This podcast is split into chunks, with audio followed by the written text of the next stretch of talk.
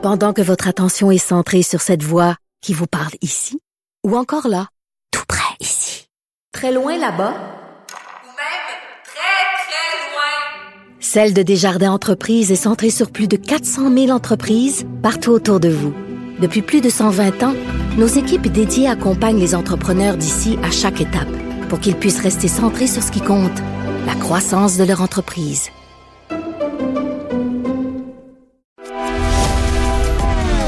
Grand philosophe, poète dans l'âme, la politique pour lui est comme un grand roman d'amour. Vous écoutez Antoine Robitaille, là-haut sur la colline. Il y a longtemps que les commissaires au lobbyisme euh, à Québec demandent à ce qu'on améliore leur loi adoptée en 2002 en catastrophe, faut le dire. On en parle avec le commissaire lui-même, Jean-François Routier. Bonjour. Bonjour. Vous annonciez récemment un partenariat avec l'OCDE, donc euh, l'Organisation de coopération et de développement économique. C'est une grosse organisation internationale. Euh, c'est pour faire une sorte de catalogue des meilleures mesures pour encadrer le lobbyisme, j'imagine? C'est ce que je comprends?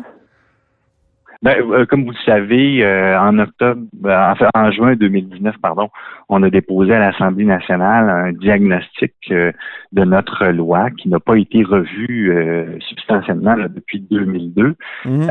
et aussi un énoncé de principe où on disait, au lieu de déposer un projet de loi, nous, on veut avoir une discussion, un dialogue de société pour savoir c'est c'est quoi c'est quoi l'encadrement du lobbyisme qu'on veut et qu'on devrait avoir au Québec en 2019 à l'époque, en 2021 aujourd'hui?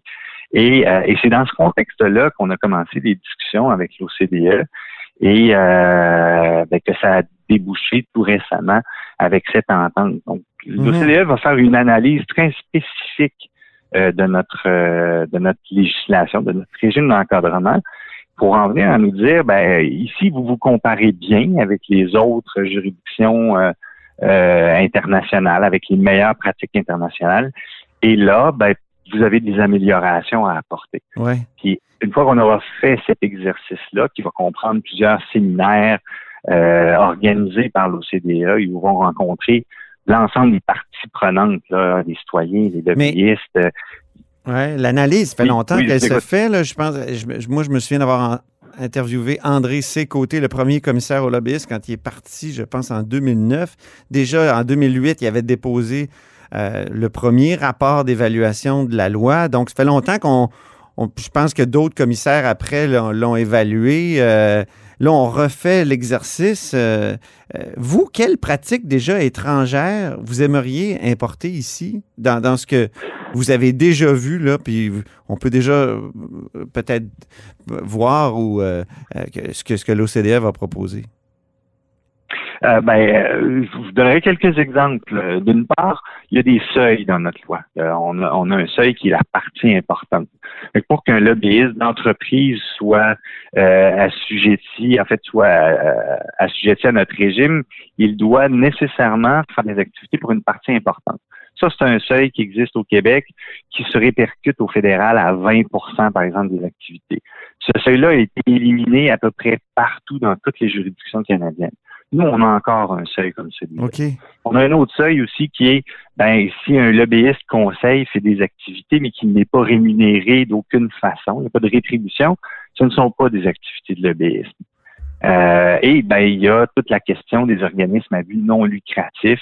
On pense à des grands organismes comme, comme Greenpeace ou, ou bien d'autres. Là, J'ai nommé Greenpeace, mais il y en a toute une, toute une panoplie. Ils sont tous encadrés partout dans les provinces canadiennes dans toutes les juridictions, sauf au Québec. C'est un débat qui, qui dure depuis un certain temps. Je pense que c'est nécessaire qu'on ait cette discussion-là. Mais vous- Vous pensez-vous qu'on devrait euh, encadrer les, les organisations comme Greenpeace? euh, Ben, euh, je, je vais plutôt ramener la question autrement. Moi, je pense que l'encadrement qu'on a au Québec depuis 2002, une des choses qu'on décrit dans notre diagnostic, c'est le fait que c'est un encadrement qui a été fait pour les personnes qui font des activités de lobbyisme. Donc, on vient créer un registre. Vous savez, les registres n'ont pas de bonne réputation. On a, on a un registre des lobbyistes. Ces gens-là doivent s'inscrire, euh, etc. Plutôt Mm. que vraiment focuser sur euh, la pertinence des activités de lobbyisme. Qu'est-ce qui est pertinent pour le citoyen? Est-ce qu'un contrat de 3 000 dollars c'est pertinent? Peut-être que oui, peut-être que non. Est-ce que c'est plus pertinent au niveau municipal qu'au niveau provincial? Mhm. Est-ce que euh, l'arrivée de la- l'autorité des marchés publics remet en question cette pertinence-là? Qu'est-ce qui intéresse les citoyens? Euh, la partie, je parlais de la partie importante tantôt. Si un grand PDG d'une grande entreprise appelle le premier ministre une seule fois, il rencontrera pas le seuil de la partie importante. Donc, ces activités ne seront pas du lobbyisme. Mais on s'entend que la pertinence pour le citoyen puis les impacts peuvent quand même être majeurs. Alors, c'est dans cette optique-là, je crois qu'il faut revoir la loi. Pas, pas encadrer des entités ou des personnes, mais encadrer les activités. Si les activités, par exemple, de Greenpeace sont pertinentes, ben, je pense qu'ils devraient les divulguer à notre registre, comme ils le font au fédéral et dans toutes les autres provinces. OK. Les OBNL en, en- en général, ça a été ça aussi. Le, Ben, les le OBNL en général.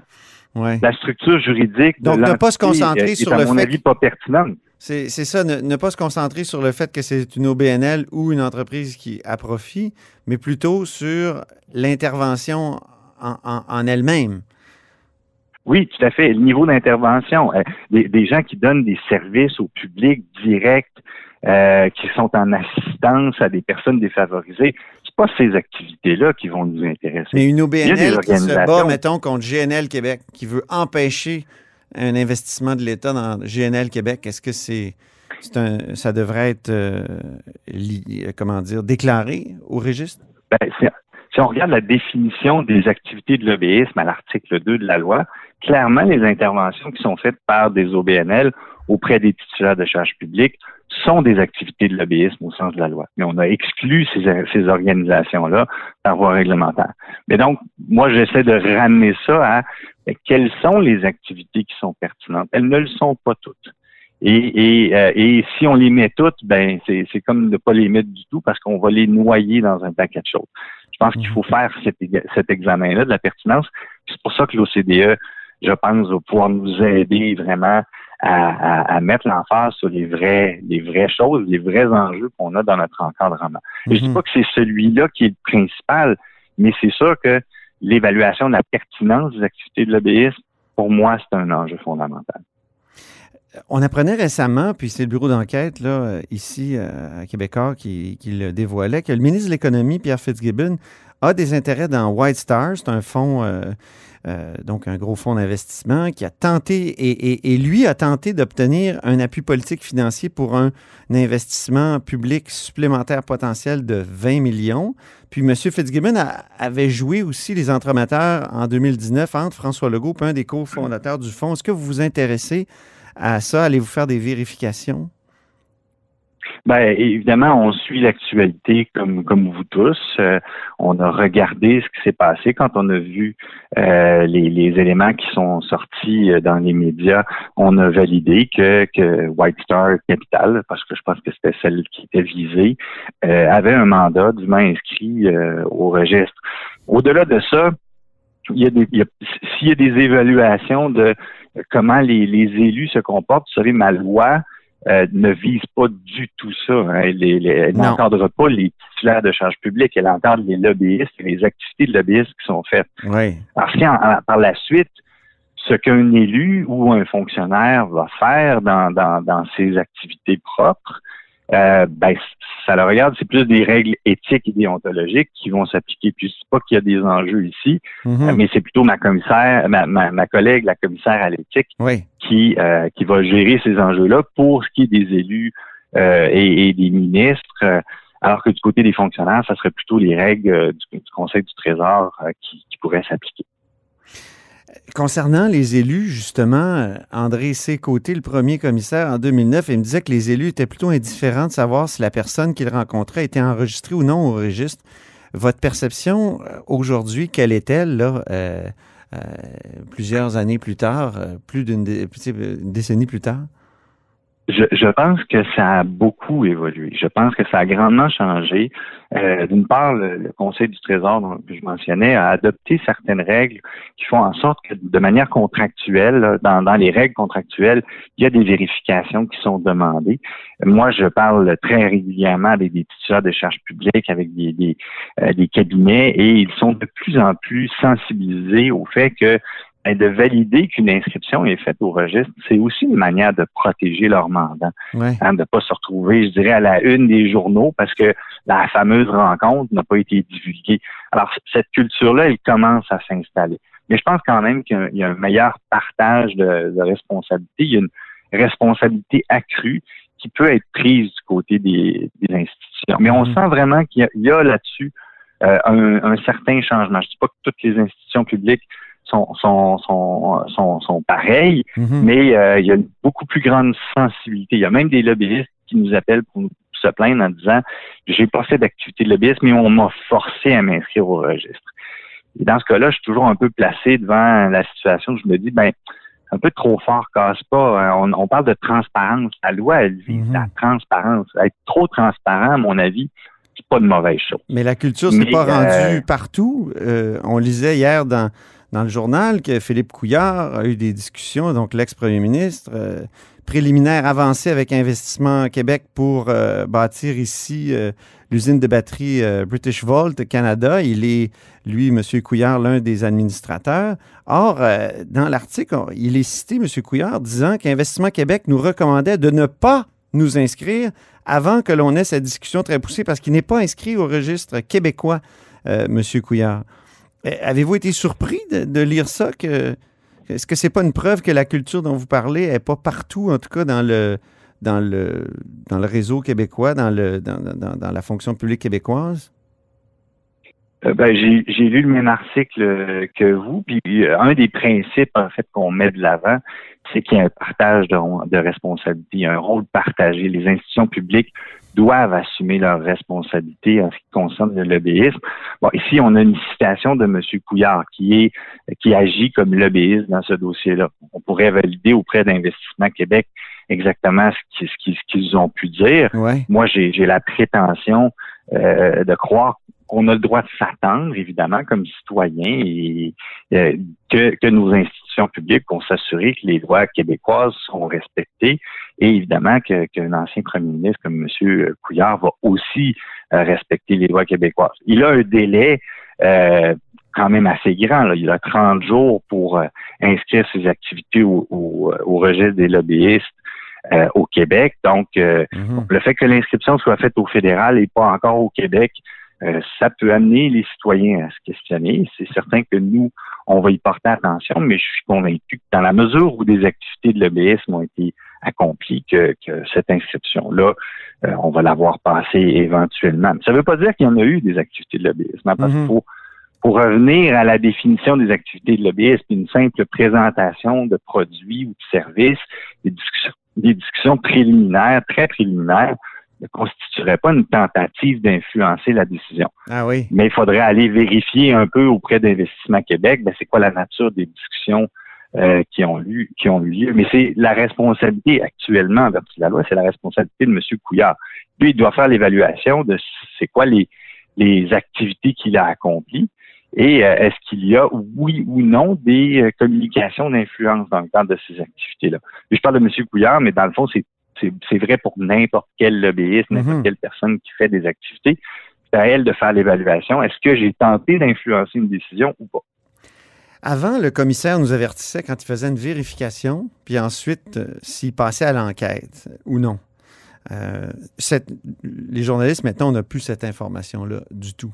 Est-ce que c'était pas euh, de nature à rappeler l'importance de, de- la culture de, transparence du lobbyisme, ça, cette, euh, cette annonce-là, parce qu'on pouvait dire, bon, il va y avoir des vérifications dans le cas, bon, on se souvient du cas Couillard euh, quand il était ministre, il y a très longtemps, le cas d'amour et tout ça, c'est des souvenirs que j'ai. Mais pourquoi avoir cessé de, de divulguer cette information-là importante, c'est-à-dire, je fais, moi, comme commissaire, des vérifications? Euh, je vais vous ramener, en fait, en novembre 2019, je pense que vous aviez assisté au colloque euh, à l'Assemblée nationale qui, qui, qui portait sur la transparence, Oui. en fait, et les limites de la transparence des, euh, dans- du côté des institutions publiques.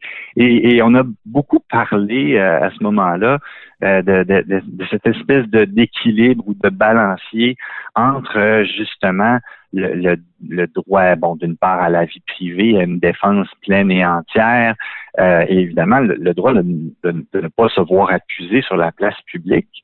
Euh, avant qu'il y ait véritablement une preuve. La façon dont notre loi est faite présentement, euh, ben, moi, je peux constater des infractions, mais je dois, lorsque ce sont des infractions pénales qui sont euh, qui sont constatées, je dois envoyer mon dossier au directeur des poursuites euh, criminelles et pénales, et c'est lui qui va prendre, qui va faire un constat d'infraction. Même aussi longtemps que ce constat d'infraction-là n'est pas émis, nous, on est d'avis que la présomption d'innocence, elle est fondamentale dans notre société et que c'est à ce moment-là qu'on peut commencer à discuter d'un dossier.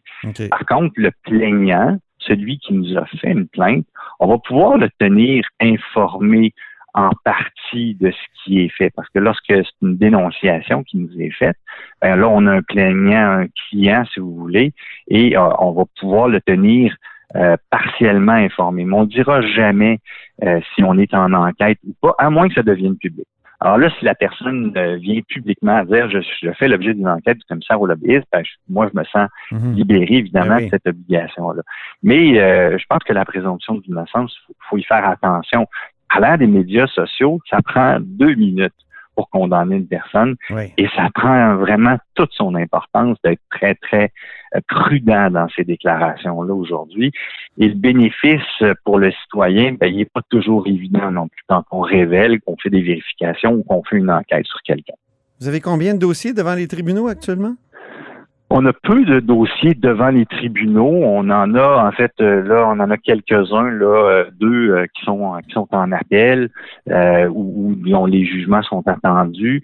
on a quelques dossiers d'enquête. En fait, on a plusieurs dossiers d'enquête qui sont en cours et c'est variable d'année en année. On a eu une petite baisse, je dirais, cette année normal, euh, dû notamment à, la pandémie, puis au fait qu'on a un peu suspendu nos communications, nos vérifications, mhm. parce qu'on a toujours besoin de témoins, évidemment. Ben on a suspendu nos, nos, communications euh, entre mai et juillet parce qu'on voulait laisser nos, euh, nos élus, nos députés, nos ministres se concentrer principalement sur la gestion de la pandémie.